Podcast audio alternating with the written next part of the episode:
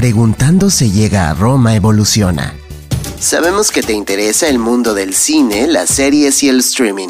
Te traemos opiniones, crítica y análisis, con notas y entrevistas de las y los expertos en producción. Preguntando se llega a Roma.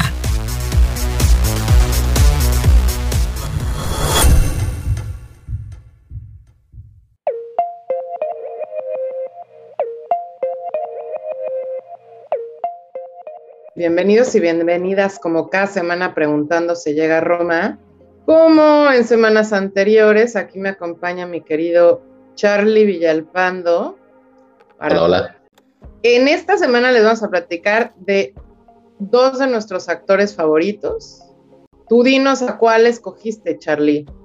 Pues yo escogí a uno de los actores que luego funcionan como musas para sus directores porque aparece mucho en las películas de, del mismo director. O sea, por ejemplo, eh, ha aparecido muchas en, muchas películas de Danny Boyle y en algunas películas también de Christopher Nolan. Es Killian Murphy. Si no lo ubican, seguramente piensen en Peaky Blinders. Es él. Ok, muy bien.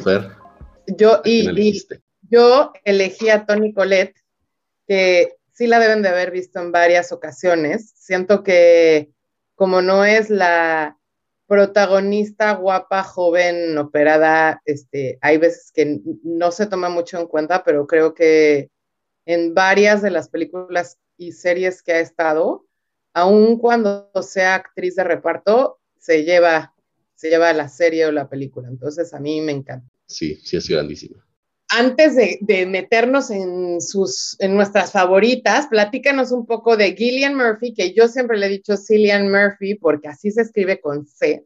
Por con si C, exacto.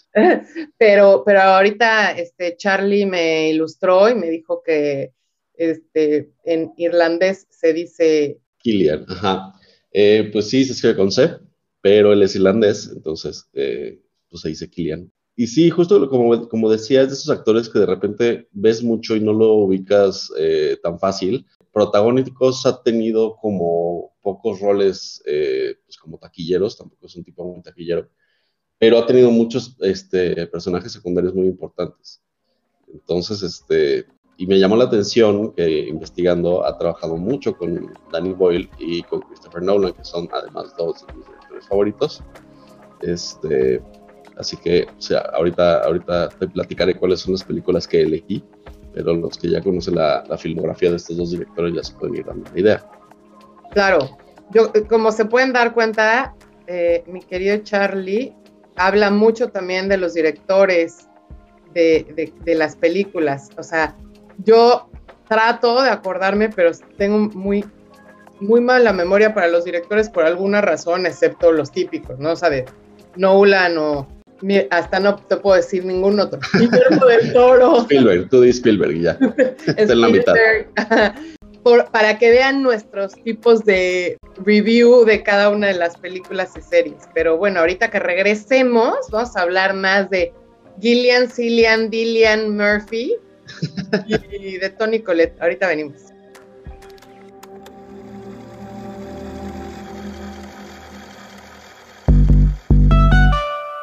Ibero TJ Radio trae hasta tus oídos Preguntando se llega a Roma, el espacio del cine, las series y el streaming.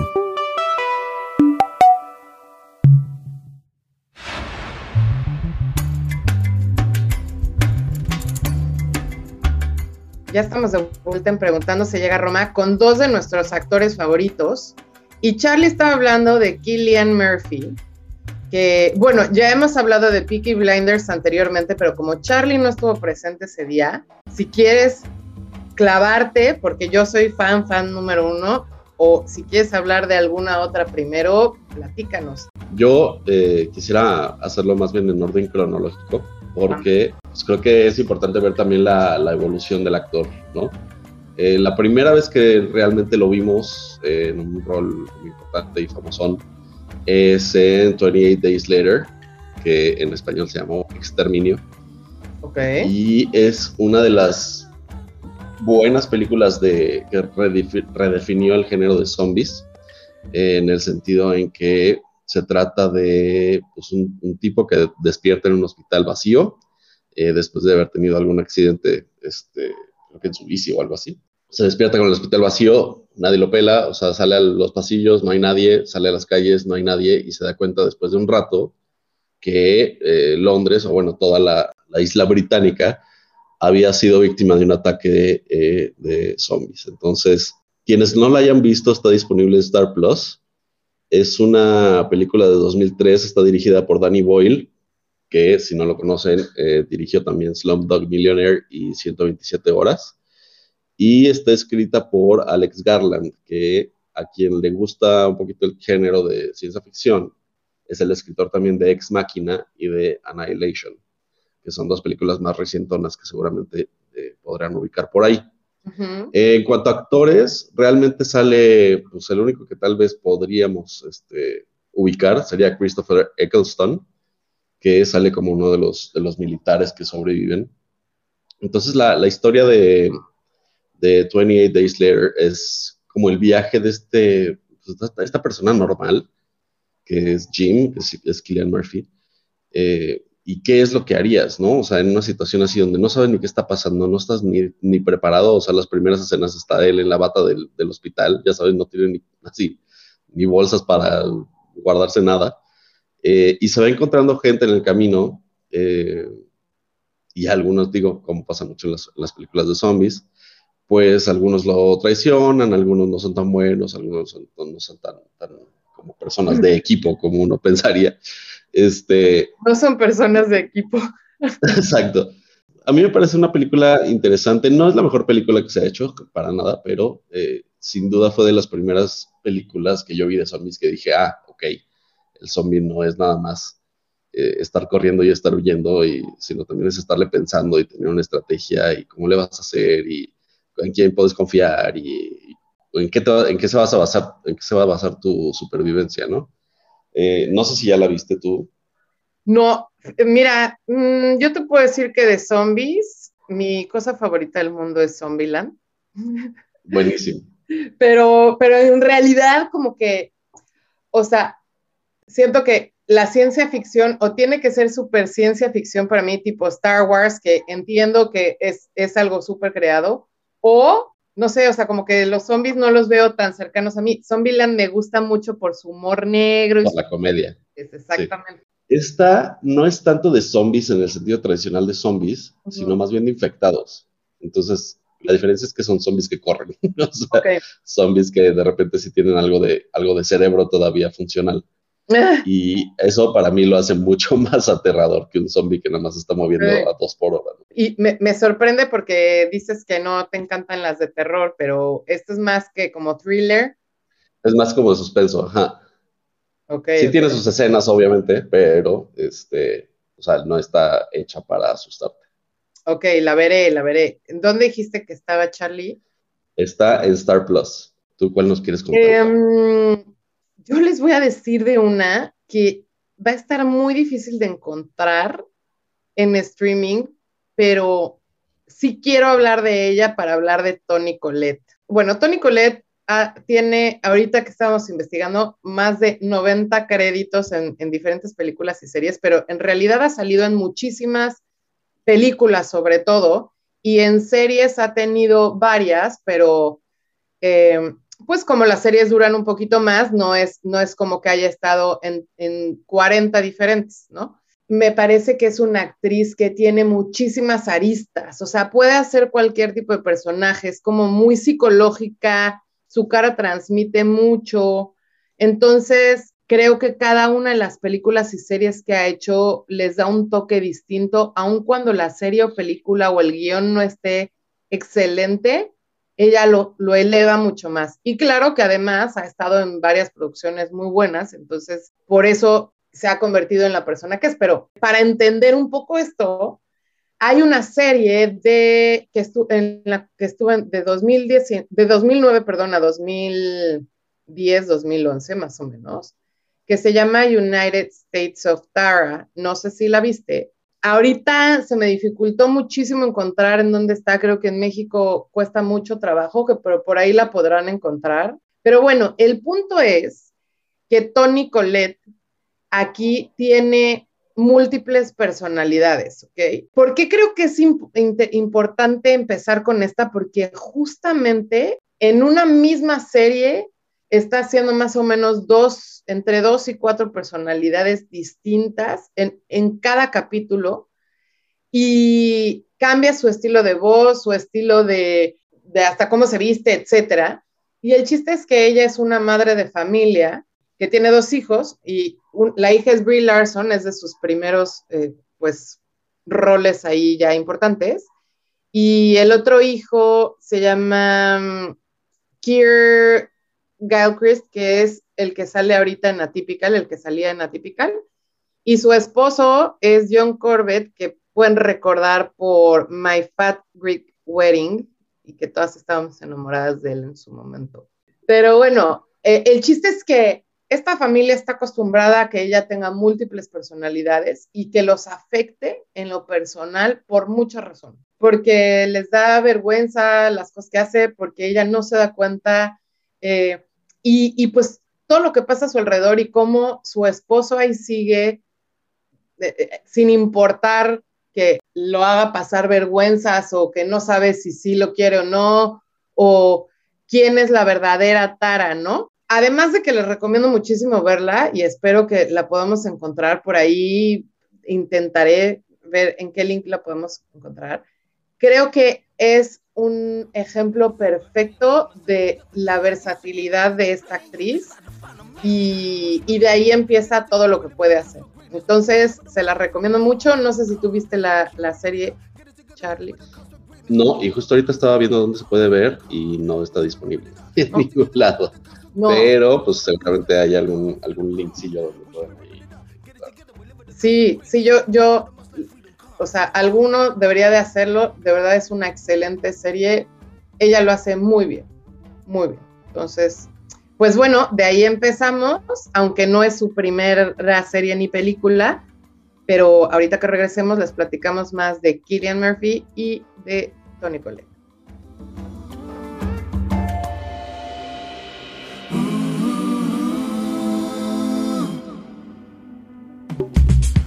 No importa la plataforma ni el género dramático.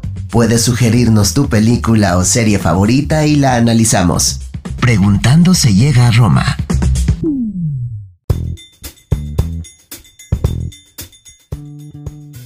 Ya regresamos a Preguntando se llega a Roma y ya estábamos hablando de nuestros fabs, Killian Murphy y Tony Collette. Y Charlie empezó con una película de zombies, pero ahora, ¿cuál, sigue? ¿De cuál nos vas a hablar? Bueno, pues Killian Murphy tuvo uno de mis roles favoritos en la trilogía de Batman de Christopher Nolan es el que la hace del, del Scarecrow, espantapájaros creo que se llama en español, no sé cómo se llama el villano en español, supongo que sí. Y bueno, es, o sea, su rol es medio secundario, pero sobre todo es, eh, aparece más en la, en la primera, en Batman Begins, aunque aparecen las tres, de hecho hay, hay como un chiste recurrente de que nunca se murió, entonces ahí sigue, sigue por ahí dando lata a, a Batman.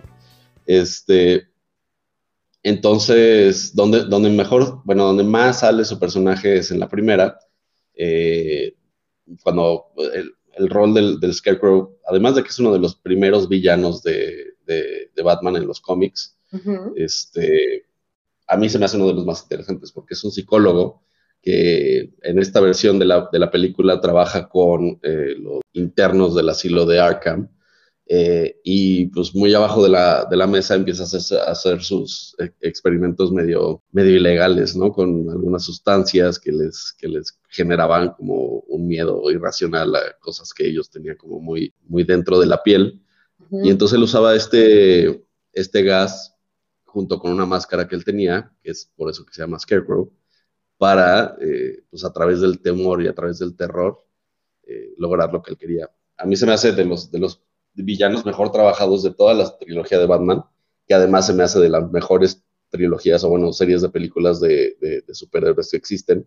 Lo que hizo Nolan para mí fue muy interesante porque a pesar de ser una película como de gran presupuesto, y, lo ves en las, en las entrevistas que haces con, bueno, que con los actores, en la rueda de prensa, que eran como sets muy íntimos, que eran tres personas grabando, era Nolan, era el cinematógrafo y pues un equipo pequeño, ¿no? Entonces todo se sentía como una película pues independiente, a pesar de tener un presupuesto de no sé cuántos millones de dólares, ¿no? Eh, y eso para mí le da un, un feel muy, pues como muy privado a toda la película y a toda la serie incluso. a pesar de que tiene escenas enormes y escenas en la calle y escenas en los barcos y demás, hay muchas escenas como muy personales y muy íntimas entre Batman y el villano, o entre el villano y la víctima, o entre Batman y quien sea, ¿no? Si no, digo, dudo que alguien no haya visto la trilogía de Batman, pero aunque no les guste la, la onda de los superhéroes, que además ahorita ya está bastante trillado, sí recomiendo que se puedan echar esta serie porque pues, fue como la primera que realmente hizo el género del superhéroe bien. Porque veníamos de puras películas chafas de superhéroes y súper mal hechas y puro flop, y Fantastic Four y Linterna Verde, y, o sea, como cosas como muy raras. Y llegó Nolan y le puso su, sello a Batman y me parece que, que, lo hizo muy bien. Sí, este, es que creo que yo no lo había relacionado, o sea, o tal vez no había pensado profundamente en su, en su personaje hace mucho tiempo lo dejé ahí. Sí, como que de Batman te quedas con el Joker, ¿no? O sea. o sea, sí, claro. Y creo que sí, definitivamente le da esta parte un poco tétrica, pero de alguien que además justo es una persona un poco más normal y entonces no te da ese antihéroe inventado, ¿no? O sea... Como en público no es un psicópata tan claro como lo es el Joker, ¿no? Exactamente sí, sí, sí. Y de hecho, viendo entrevistas con, con Killian Murphy, o sea, la parte más como dura de hacer ese, ese papel fue como interpretar al psicólogo, al doctor, al médico, al que... Claro. O sea, una persona inteligente, muy lista para navegar este, por todo lo que, o sea, llega, llega hasta donde llega por su brillantez, ¿no? Y no tanto por una cosa medio de villano que luego se le, se le forma. Entonces sí es, a mí se me hace un personaje interesante además sobrevive a todo eso y se ve en la 2 y la 3 y se vuelve también como un, un líder entre el mundo criminal, sin ser un tipo imponente como Bane o como el Joker, ¿no? Físicamente. Claro. Bueno, pues me voy a echar, me voy a echar las, las de Batman otra vez. Me, me, gusta, creo que es mi, es mi, uno de mis héroes favoritos. Eh, no me quiero clavar demasiado en, Batman, pero Ben Affleck no es mi favorito. No.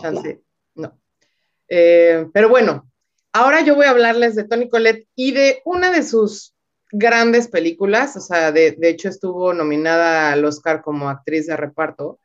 Eh, creo que algo importante es que Tony Collette ha salido en tantas películas y series porque no siempre es la protagonista. Entonces, Aquí justamente no es ella la protagonista y voy a hablar de Little Miss Sunshine, eh, que pueden ver en Star Plus. Y esta película, de hecho, eh, pues estuvo nominada al Oscar, varios de sus integrantes también. Y aunque ella no es el personaje principal, creo que le da mucho el porqué al, al personaje principal, que es justo esta chiquita, que no sé si, ustedes han visto la película, pero eh, eh, se trata de una niña que se llama Olive, que pues ahí está en una familia bastante X de Estados Unidos y su abuelito le empieza a enseñar a bailar y su abuelito también está bien crazy y se dan cuenta de, bueno, y, descubren que hay un, este, un torneo, se puede decir, una, competencia, y es todo este proceso con toda la familia distorsional, o sea, están muy loquitos, de, pues, cómo llegar a, este, a esta competencia, se puede decir, y todo lo que pasa alrededor. Eh, Tony Colette es la mamá de Olive o de eh, Abigail Breslin, que también estuvo nominada como mejor actriz.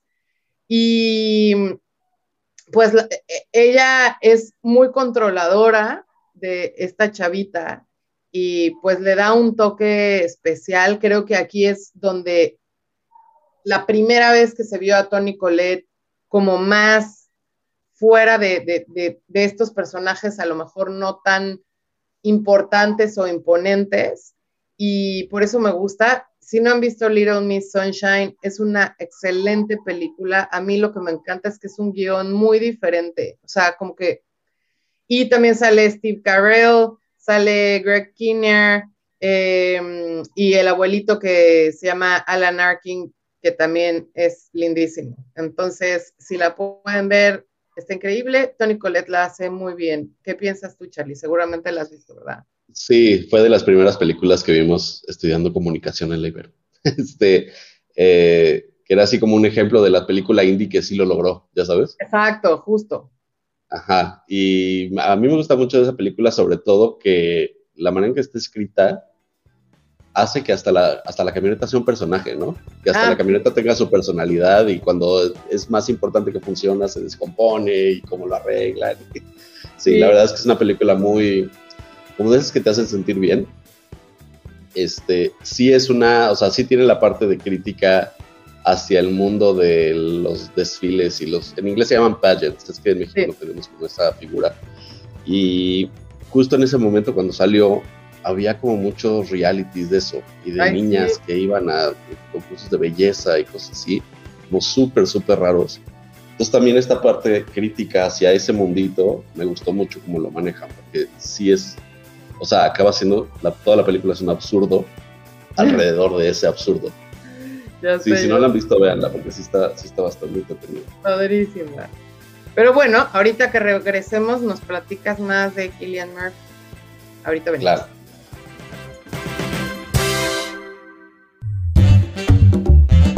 Preguntando se llega a Roma es el espacio de la recomendación de películas y series imperdibles, aunque revisamos también las novedades de la industria.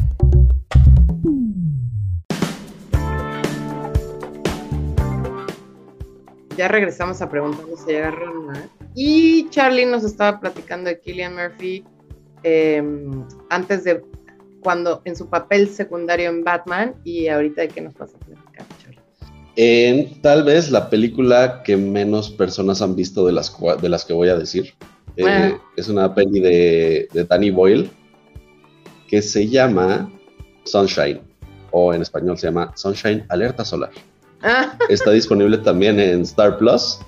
Y de hecho está, o sea, el crew es el mismo, o sea, está dirigida por Danny Boyle eh, y escrita por Alex Garland, igual que, que Exterminio pero este se trata de una misión eh, en la cual, o sea, el problema es que el sol se está apagando, ¿no? Entonces, hay una misión en el espacio para, eh, tienen que echarle una bomba así de neutrones, una cosa así, para como reiniciar todas las reacciones eh, químicas del sol para que vuelva a calentar la Tierra y para que la vida no se extinga, ¿no? Entonces, es como la segunda y última oportunidad que tiene la humanidad para hacerlo. La primera fracasó, no saben por qué, o sea, nada más como que se pierde contacto con la nave. Y eh, en el trayecto hacia la misión, hacia el cumplimiento de la misión, pues obviamente es una misión larga, ¿no? Como de meses y años incluso, donde algunos miembros del crew empiezan a volverse medio locos y empiezan a o sea, la psicología empieza a, jugarles chueco y dice, no, pues es que, pues, si Dios quiere que así sea, entonces voy a sabotear la misión para que todo así, es como el camino de Dios y demás. Eh, y en el camino también se encuentran en la primera nave. No quiero spoilear mucho porque esta sí estoy seguro que mucha gente no la ha visto.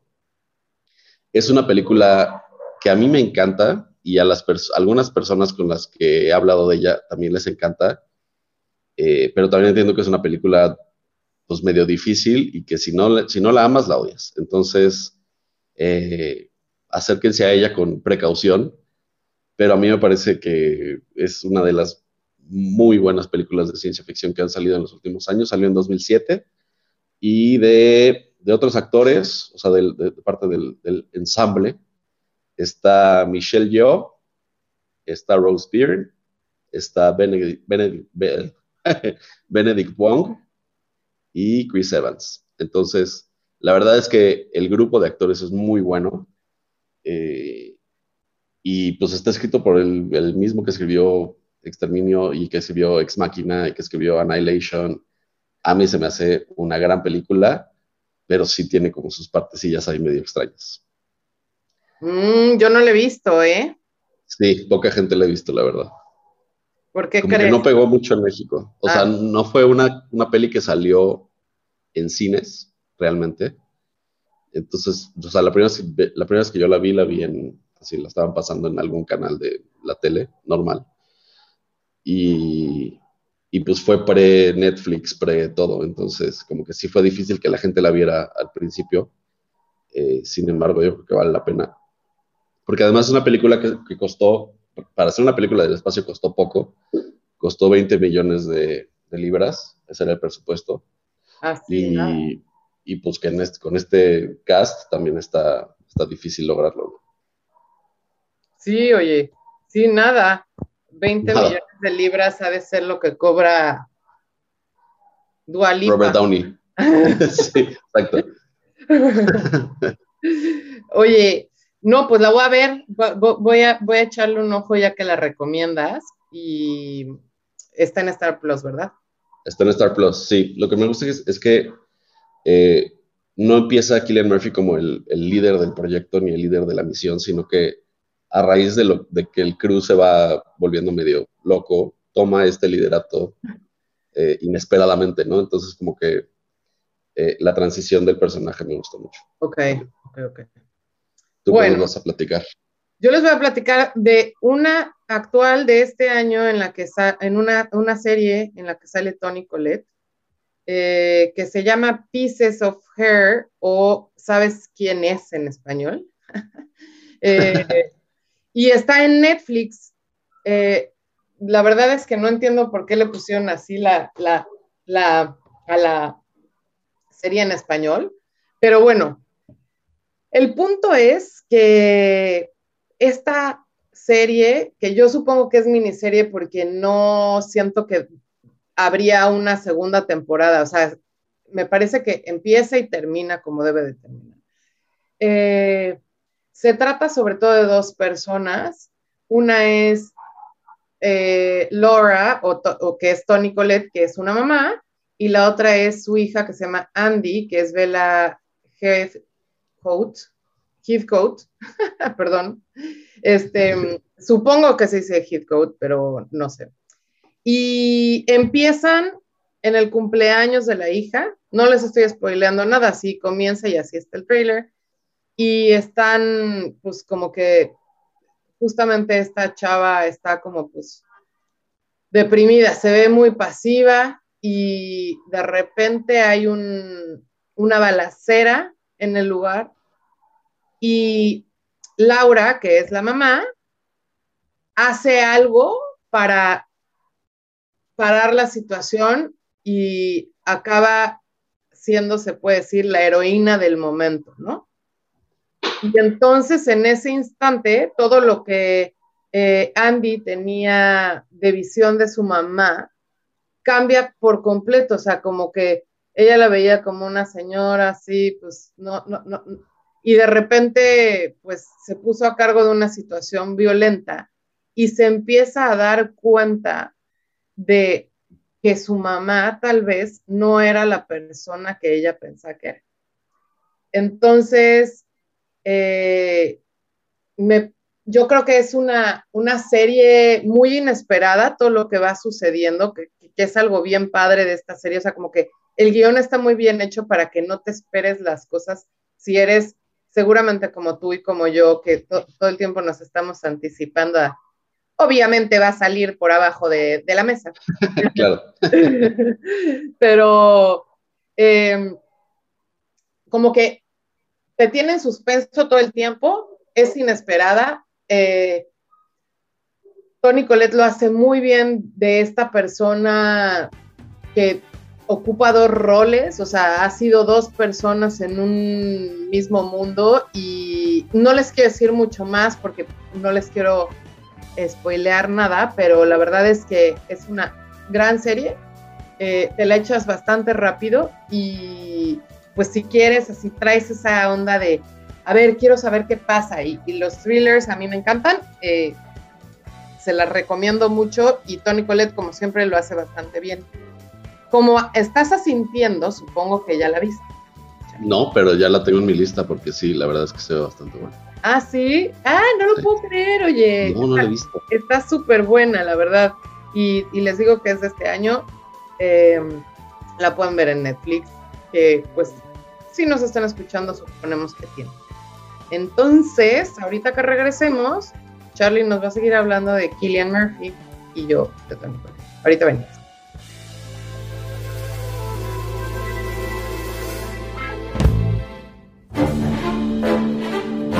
Preguntando se llega a Roma, reúne a las y los expertos de la producción cinematográfica y audiovisual. Sigue en línea.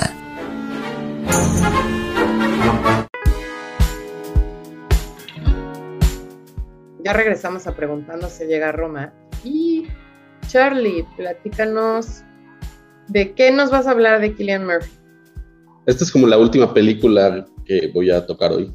Este, porque después de esto ya se clavó en hacer Peaky Blinders, es Inception o El Origen. Eh, seguramente ya todo el mundo la vio, no voy a dar mucha sinopsis, pero lo que me gusta mucho del personaje de Killian Murphy, que es este Robert Fisher, es que él es como el, el, el, sujeto de la investigación y el sujeto de todo el movimiento de Inception que tiene que hacer este, Leonardo DiCaprio y Joseph Gordon-Levitt. Eh, entonces es un personaje muy central en la película, si bien no es el principal, el principal es Leonardo DiCaprio, este, sí, o sea, aparece en toda la historia. Y sí vas viendo una evolución, porque tiene una evolución muy, muy interesante, este, porque justamente la película trata de que eh, se tiene que cambiar los recuerdos de esta persona, bueno, la, la percepción, la memoria, la, eh, la mente de esta persona, ¿no? Entonces, él, por lo, mismo, por lo mismo de la historia, tiene que navegar como varios roles de principio al fin, ¿no? Entonces, tiene que, primero es como el, heredero de este imperio, que pues, es así como un empresario muy cañón.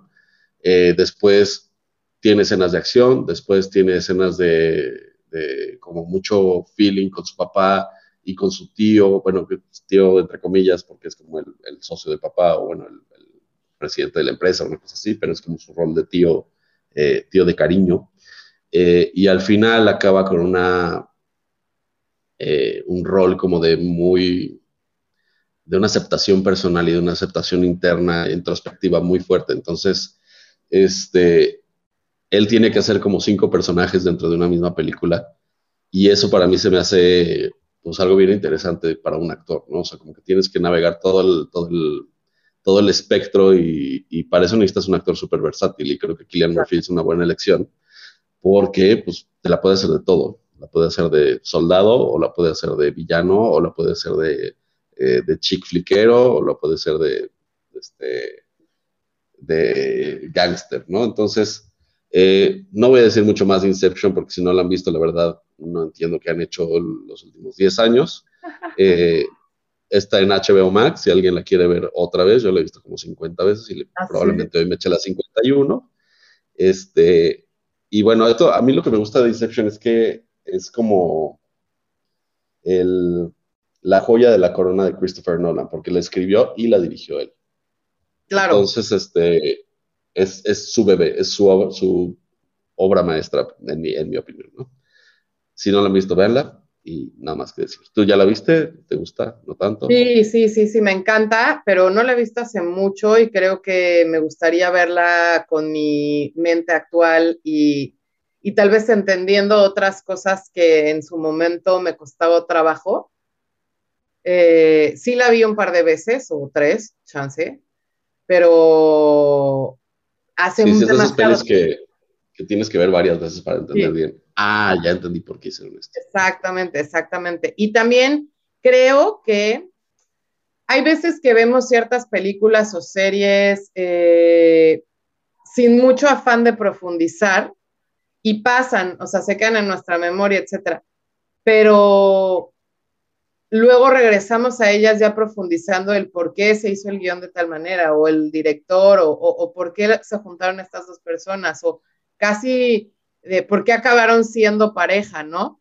Em, y pues la verdad es que yo creo que, es una excelente película. E igual, otra en la, en la cual yo no pondría como mi recuerdo principal a Killian Murphy, sino justo a Joseph Gordon-Levitt o a Leonardo DiCaprio, ¿no?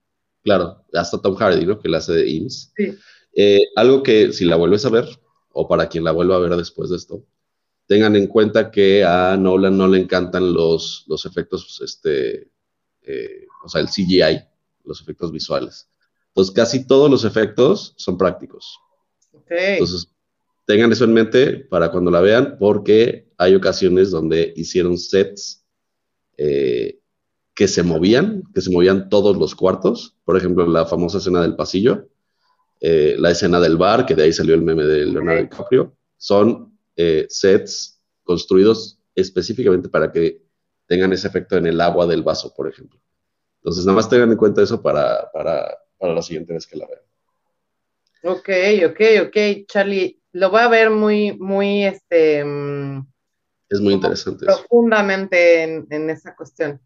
Sí, explosiones y todo son, son efectos prácticos. Entonces sí, te das como una idea de... Eh, y, también, digo, no, no voy a hablar de Dunkirk, pero también sale en Dunkirk, que también es de Nolan. Y habla mucho de cómo te hace pasar por esas situaciones como actor. O sea, te avienta el mar helado para que tú lo vivas y para que tu performance sea mejor. Entonces está bien interesante en Nolan. Ya, no voy a hablar más en Nolan porque si no nos vamos a trabajar. Pero como pueden ver, así como hablamos de este, Jonah Hill constantemente, Charlie habla de Nolan. Exacto.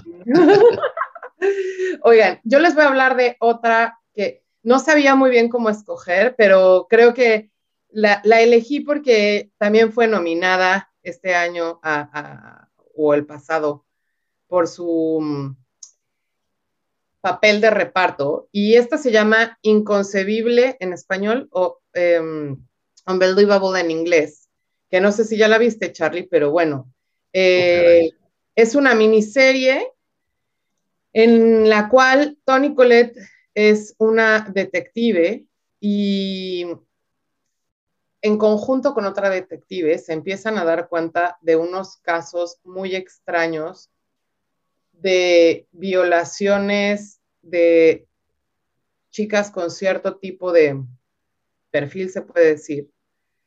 Y, y, como, o sea, todo el mundo los dio así como que a nadie le interesaron esos, esos reportes, se puede decir. Y mm, es una historia real, además.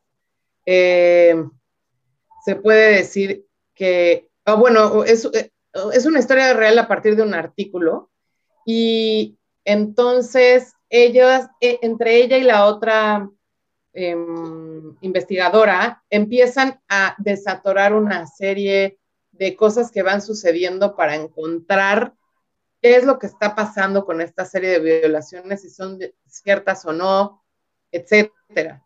Y cómo, y, o sea, creo que la trama es súper importante pensando en cómo de 15 años para acá, de 10 años para acá, ha cambiado el concepto de violación y como anteriormente casi casi era de, no, pues tú estás deprimida, tú estás borracha, tú estabas lo que sea y entonces se daba como por sentado que eh, eh, la, otra persona tenía la capacidad de tener una relación sexual, ¿no?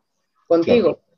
Eh, y creo que le da mucho poder este tipo de guion, pero sin, sin hacerlo como completamente mm, guiado hacia el feminismo, sino a los hechos, a por qué suceden estas cosas y quiénes lo hacen y qué es lo que pasa con las víctimas y por qué se van con ciertas personas que a lo mejor no son las más, o sea, no, no van a dar pie a una guerra, se puede decir, al pasar esto. Entonces, ella lo hace muy bien, por eso fue nominada. Y pues yo creo que es una serie que ver, es, medio crudo el, tema, pero la verdad es que está muy buena y sale esta chavita que también sale en Booksmart y ¿cómo se llama? Dope ah, sí, está Caitlin Dever, ¿no? sí, exactamente. Caitlin. Y la neta lo hace muy bien. Es una gran serie. Yo eh, se la recomiendo a cualquier persona. Está profunda, pero y fuerte, pero sí. No sé si tú ya la viste, Charlie. No, pero me parece un tema muy interesante porque justo como dices, la, la, percepción de este tipo de casos ha cambiado con tanto que ha pasado en los últimos años. Y no, sí la voy a ver porque sí la había, o sea, había oído que estaba muy buena, pero se me había ido del, del radar completamente. Pero ya, ya la agregué. Ok, muy bien. Pues ahorita que regresemos, ya se nos va a acabar el tiempo, pero bueno, les vamos a dar nuestros últimos, eh, nuestras últimas recomendaciones de nuestros dos favoritos, Killian Murphy y Tony Collette. Ahorita venimos.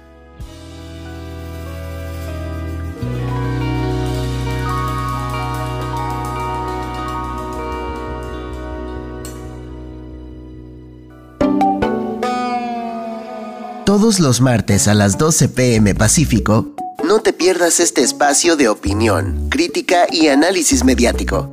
Preguntando se llega a Roma.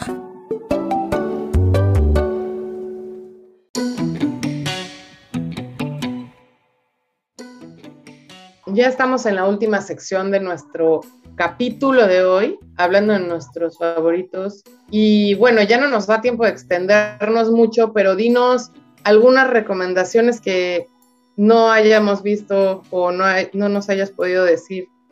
Claro, pues mira, eh, ya ni dije de Peaky Blinders porque pues ya es como que la más conocida ahorita de Killian Murphy, lleva nueve años haciendo el papel, eh, pero si no la han visto obviamente véanla, se me hace una de las grandes series de, de, gangsters, sobre todo para la época, porque estamos muy acostumbrados al gángster americano o latinoamericano, pero no tanto al gángster británico, ¿no? De, de, mediados del siglo pasado.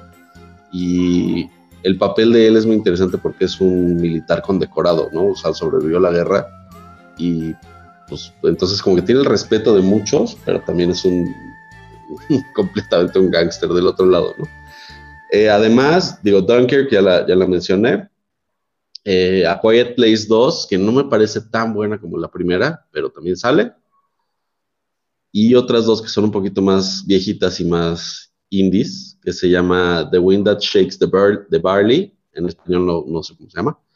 Eh, es una película donde él, eh, pues es, en Irlanda, de Irlanda, por un director eh, irlandés también muy, muy reconocido, que ahorita se me fue el nombre, pero se los segundos, es este Ken Loach, eh, es de esos eh, directores icónicos de Irlanda. Y la otra es Disco Pigs, que es como una, un relato muy crudo de, eh, de cómo termina la adolescencia y empieza, empieza la adultez en cuanto al amor entre dos personas.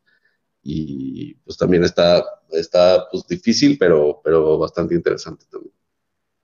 Sí, bueno, como nos podemos dar cuenta, Killian Murphy no hace películas de chick flick. sí tiene alguna, pero esas no las recomiendo. no, no, no. Eh, bueno, pues yo también, las tres últimas eh, recomendaciones de Tony Colette, una que, se, que seguramente han visto y no quise tocarla porque me gustaría tocarla en otra ocasión, que se llama Knives Out, que que no sale solo ella, por eso no quise, eh, pues, decir muchas cosas acerca de ella, pero salen muchas personalidades eh, muy chidas y de hecho va a salir la segunda parte pronto.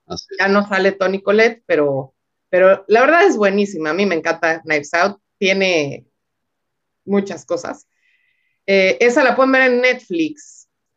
También pueden, les recomiendo una que se llama The Way Way Back, que es una película muy linda de un niñito eh, que pues tiene una mamá que justamente es Tony Colette y la mamá tiene un novio que trata bastante mal al niño, entonces pues cómo este chavito empieza a buscar en otras personas como un apoyo y la verdad es que además de que ella lo hace bien, pero ahí sí no tiene un papel muy prioritario.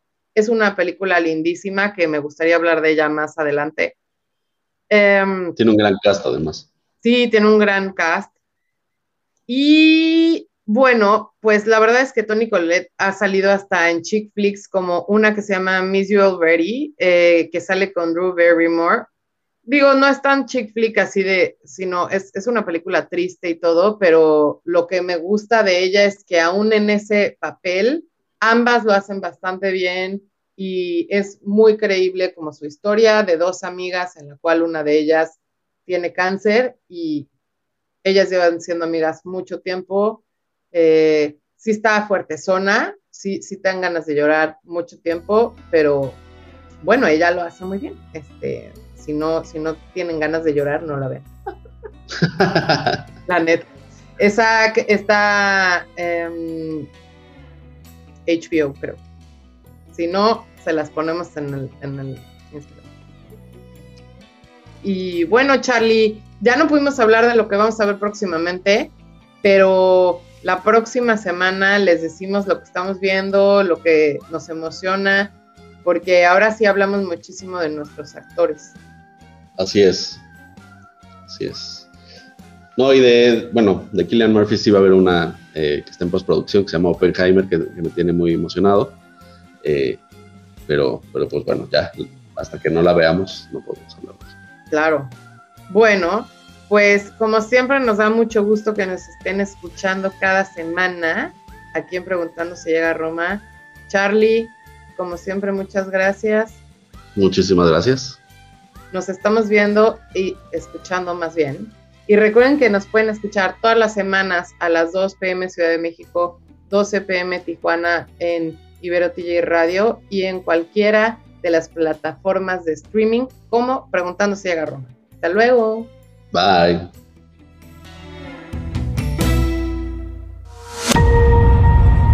Ibero TJ Radio presentó Preguntando se llega a Roma. El mundo del cine, las series y el streaming a tu alcance, con opiniones, crítica y análisis. Preguntando se llega a Roma. Escúchanos los martes a las 12 mediodía Pacífico.